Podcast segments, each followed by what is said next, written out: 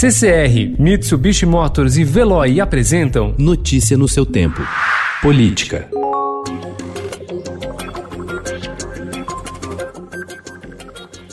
Depois de muita polêmica, dessa vez envolvendo até mesmo o uso de passaporte diplomático e suspeitas de manobra para entrar nos Estados Unidos, o governo de Jair Bolsonaro recorreu mais uma vez ao Diário Oficial da União para ajustar os fatos e corrigiu ontem a data da demissão do ministro da Educação, Abraham Weintraub. Embora a saída de Weintraub tenha sido anunciada na quinta-feira, a exoneração foi oficializada somente no sábado, após a chegada dele a Miami. Com a retificação, porém, a dispensa de Weintraub passou a valer a partir de 19 de junho, um dia antes do que constava no decreto anterior.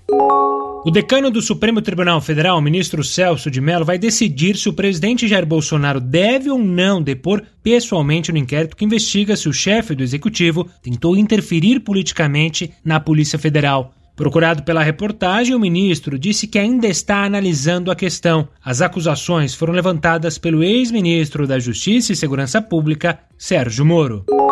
O juiz federal Renato Borelli, da nona vara civil do Distrito Federal, determinou que o presidente Jair Bolsonaro use máscaras de proteção em todos os espaços públicos, vias públicas, equipamentos de transporte público coletivo e estabelecimentos comerciais, industriais e de serviços do Distrito Federal, sob pena de multa diária de dois mil reais. Horas depois de Fabrício Queiroz ser preso quinta-feira passada na casa do ex-advogado da família Bolsonaro, Frederic Wassef, em Atibaia, a defesa do ex-assessor parlamentar nomeou outro advogado, Edevaldo de Oliveira, como correspondente na cidade.